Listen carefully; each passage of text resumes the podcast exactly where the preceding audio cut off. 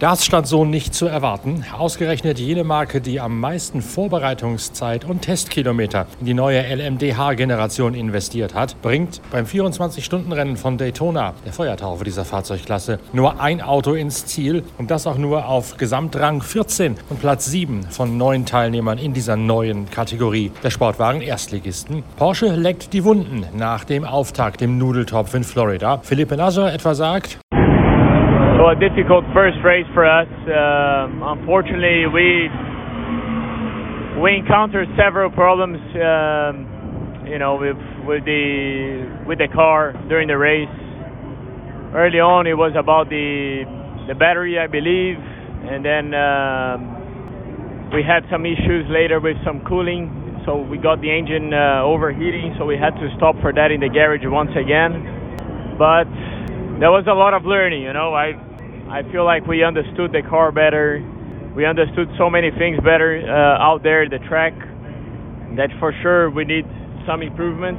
Um, and as a driver, every time I was out there, I never, I never gave up. The team never gave up. They always tried to have us out on track. And uh, like I said, we are one team. We win, we lose together. This time didn't come as planned, but uh, we'll keep on fighting.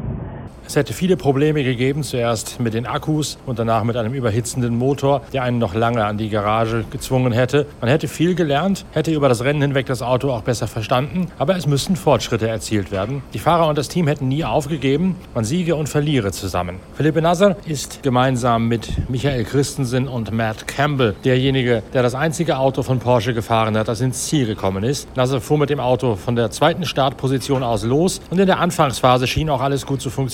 Dann kam es zum besagten Problem mit den Akkus, die dieses Auto weit zurückgeworfen haben. Der zweite Porsche 963 von Nick Tandy, Mathieu Jaminet und Dane Cameron sah die Zielflagge in Daytona überhaupt nicht. Man hat das Auto zurückgezogen nach einem Getriebeschaden, weil es keinen Sinn mehr ergeben hätte, im Hinblick auf Meisterschaftspunkte rauszufahren nach, der nach einer möglichen langwierigen Reparatur. Und gleichzeitig hätte man dann auch noch mehr Laufleistung auf die ohnehin schon strapazierten Bauteile darauf gekloppt. Deswegen entschied sich Projektleiter Urs Kuradler in Absprache mit, mit den Strategen von Porsche, das Auto nicht mehr zu reparieren, nicht wieder rauszuschicken. Matt Campbell dagegen sieht das Positive nach Platz 7 in der Kategorie. We made it to the end.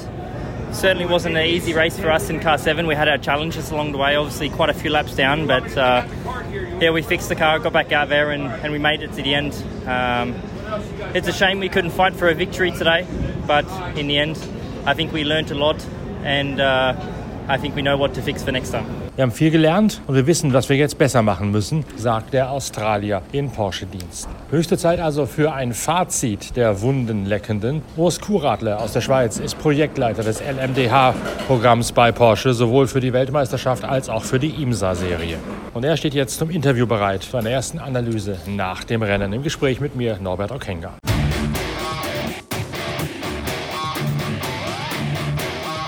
Wenn du dir den Rennverlauf mal ein bisschen genauer anschaust, wo steht ihr im Vergleich zu dem offensichtlich überlegenen Acura?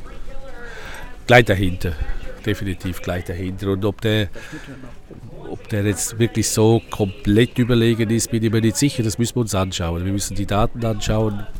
Heißt vor allem, dass wir die Reifenstrategie verstehen müssen. Wir werden das Rennen logischerweise Schritt für Schritt für Schritt zerlegen und uns die ganzen Stints von Acura auch im Detail anschauen, herausfinden, welche Reifen hat zu welchem Zeitpunkt, wie lange drauf und, und das gibt eigentlich dann ein komplettes Bild. Definitiv schlägt kein Siege weg, die sind schnell, die, sind, die waren einen Ticken schneller als wir, aber wie viel und ob jetzt das gleich überlegen ist, stellt sich nach der Analyse heraus tatsächlich.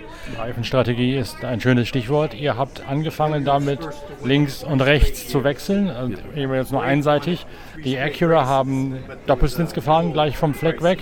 Die Cadillac haben auch links, rechts, links, rechts gewechselt, ehe sie Richard Westbrook dann mal auf den Dreifachturn gesetzt haben. Warum habt ihr das so gemacht mit diesem äh, links, rechts, links, rechts? Und war das richtig oder war die Acura-Strategie die bessere? Das, ob das richtig oder falsch war, ist eine gute Frage. Das kommt genau bei dieser Analyse raus. Das, das wird man herausfinden. Und das ist äh, etwas, was vielleicht, ich kann es nicht sagen tatsächlich jetzt im Moment, aber das kann schon möglich sein, dass der Acura was, was schlauer gemacht hat als wir. Ob jetzt das, das hat nicht über Sieg oder Niederlage entschieden bei diesem Rennen, unglücklicherweise, weil wir andere Probleme auch hatten. Aber das war eine, eine starke Abweichung von dem, was wir als die richtige Strategie gehalten haben. Und natürlich schauen wir das im Detail an und schauen es, ja, analysieren es. Was war der Grund, warum ihr das für die richtige Strategie gehalten habt? Es geht ja immer darum, diese Reifen, die kalt sind, um nicht zu sagen, tatsächlich auf dem Gefrierpunkt unterwegs sind, so schnell wie möglich anzuschalten in der Outlap. Genau, aber ganz einfach, das, technisch geht das viel tiefer, aber einfach gesagt, hast zwei schon warm. Ganz einfach, aber es ist auch der Fakt, dass wir ja hier von 19 bis 8 Uhr, 19 Uhr am Abend bis 8 Uhr am Morgen diesen neuen Satz von den weichen Reifen äh, äh, nutzen konnten. Das war neu, das ist aber neu für alle. Das war nicht nur für uns, sondern auch für Acura neu. Und da haben wir uns natürlich eine Reifenstrategie zusammen äh, äh, äh, ja, berechnet, die so ausgeschaut hat, wie wir es gemacht haben. Normal Acura, vielleicht haben sie es cleverer gemacht. Kann gut sein. Der direkte Vergleich auf der Strecke. Wo war ihr schneller? Wo waren die anderen Autos schneller? Gerade Infield, Geschlängel, Kurven? Im Infield haben wir vielleicht ein bisschen mehr verloren. Was uns schon erstaunt hat, der Acura, der war auf allen Sektoren eigentlich schnell. Also der war rundrum, er war der schnell, das war schon imposant zu sehen, wie der auch im Banking überrundet hat etc. Also der konnte ja fast mit den meisten Autos spielen da rundherum. Das war äh, sehr, sehr eindrücklich zu sehen. Also der Acura, der ist, ist rundherum schnell, definitiv. Aber, Entschuldigung, wenn ich dort Daytona ist auch eine bisschen eigene Strecke, also das hat schon Eigenheiten.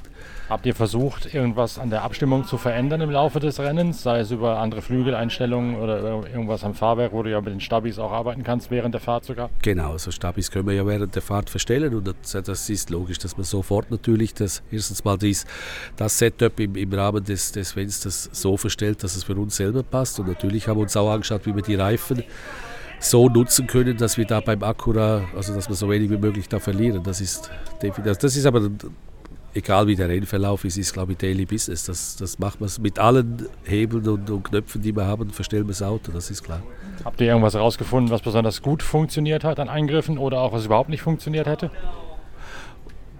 Also fundamental gut oder nicht funktioniert, haben wir hier nichts, nichts mehr so rausgefunden, weil wir waren schon oft hier, wir haben hier schon einige Runden gedreht mit dem Auto, auch äh, Performance-Tests gemacht, das äh, im Prinzip haben wir uns in dem Fenster bewegt, was wir uns zurechtgelegt haben, aber so fundamental neue Sachen von unserem Auto haben wir hier nicht erfahren. Dann kamen die von dir erwähnten Probleme dazu. Was war mit dem Akkusatz genau los, der gewechselt werden musste an einem, an einem Auto? Da gibt es so eine eine, eine, ja, wie soll ich sagen, eine Einrichtung, nenne ich jetzt einfach mal, die, die die ganzen Verbindungen misst, ob die korrekt sind, ob die sicher sind, ob also im HV-System. Und da haben wir äh, Spikes in den, in den Daten gesehen.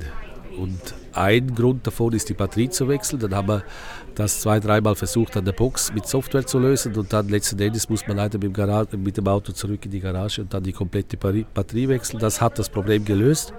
Also danach ist dieses Problem so nicht mehr aufgetreten am Auto. Habt ihr sowas schon beim Testen mal erlebt, dass da irgendwas sich losruckelt durch Vibrationen oder wie auch immer sowas passiert? Ja, also ist nicht unbedingt losgeruckelt, da haben wir einfach einen Kontakt verloren. Was da genau war, muss man analysieren, wenn man die Teile auseinander nimmt. Aber wir hatten ähnliche Fälle beim Test, genau sowas haben wir da noch nicht gesehen. Das ist definitiv das erste Mal. Dann sah es ja phasenweise aus am heutigen Vormittag, als ob äh, Nick Tandy als es wärmer wurde, sich wieder zurückrunden konnte. Das konnte er und dass auch, auch er da tatsächlich der schnellste Mann auf der Strecke gewesen sei. War das so geplant, dass ihr das Auto so hingestellt habt, dass es für die warmen Bedingungen mit Einfach-Turns auf den Reifen, die ihr dann gefahren seid, von Anfang an da sein sollte? Genau, also warm ja. Das ist, Im Endeffekt war das gestern Mittag so am Anfang, aber das Auto war eigentlich so ausgelegt, dass man zum Schluss, das glaube ich ist eine Standardtaktik in Daytona, dass man hier ob es das zwei, drei, drei oder vier Stunden sind zum Schluss, dass man dann richtig angast, wie man so schön sagt. Und darauf war das Auto auch ausgelegt. Wie bei allen anderen wahrscheinlich auch. Ich glaube, man hat es ein bisschen gesehen. Und das hat gut funktioniert beim Nick. Der war da phasenweise auch das schnellste Auto auf der Strecke. Der Acura hat immer in der Gruppe auch mitgespielt, aber da waren wir sehr, sehr schnell unterwegs was es umso bitterer macht, dass dann zum Schluss nichts wurde. Nichts wurde es wegen eines Getriebeschadens, der nach meinem Kenntnisstand so noch nie aufgetreten ist. Genau. Also Getriebe kommt von X-Tech, Standardlieferant. Da hatten wir in der ganzen Testphase, und die war ja schon auch intensiv, haben wir wirklich keine Probleme gehabt. Und das war wie ja, viele Probleme, die wir jetzt da während diesem Wochenende gehabt haben. Den First, also das haben wir noch nie gesehen am Auto, den auch nicht. Das ist im Endeffekt ist ein Getriebeschaden der durch etwas hervorgerufen wurde im Getriebe innen drin, was jetzt analysiert werden muss. Wir wissen es nicht. Wir wissen schlichtweg nicht. Also es gibt noch keinen Grund, warum das Getriebe... Keinen Grund. Also die Jungs laden die Daten runter, analysieren das, aber jetzt nach dem 24-Stunden-Rennen dauert das ein bisschen länger als nach einem Sprintrennen. Entschuldigung. Aber äh, ja, das Getriebe wird dann auch zusammen mit X-Track natürlich analysiert und äh, zerlegt. Es ist jetzt müßig, darüber zu reden, ob oder ob nicht, aber trotzdem stelle ich die Frage, hätte es funktionieren können mit der Strategie, hinten raus so schnell zu fahren, dann noch sich wieder einzumischen? Es gab Gelbphasen, hätte es ja gegeben, wo er die eine Runde dann theoretisch, wenn er denn weitergefahren wäre, noch hätte bekommen können. Also wärt ihr mit drin gewesen im Mix um den Sieg? Ich ja, im Mix um den Sieg hätten wir uns schon richtig strecken müssen, glaube ich, aber äh, man weiß es nie. Also es hat ja über die längste Zeit heute früh keine Gelbphase gegeben, das ist völlig untypisch. Also die längste Zeit war grün und da aber dann, als wir dann leider Gottes mit dem, mit dem Auto in der, in, in der Box standen, da gab es ja glaube zwei. Ich habe es da mehr mitgehört, weil ich in der Box oder, oder, oder eine ganze Menge nicht. Da kam eine ganze Menge aufeinander. Oder kurz aufeinander und, und da hätten wir uns ganz sicher wieder, wieder zurückgerüttelt. Ob jetzt das für den Sieg gereicht hätte, äh, ist Spekulation. Ich weiß es nicht, aber für eine sehr gute Platzierung, also Podium im Prinzip, denkt man schon. Auch das wird ein Teil der Analyse natürlich noch sein, auch wenn es müßig ist. Wird vor Sebring nochmal getestet? Wir testen definitiv noch vor Sebring. Wie viel ist äh, eine Frage. Es gibt den Sanctioning-Test in Sebring davor noch. Und was jetzt aufgrund dieser, dieses Rennresultats hier noch getestet werden wird oder wie man den Testplan ändern muss, stellt sich noch raus.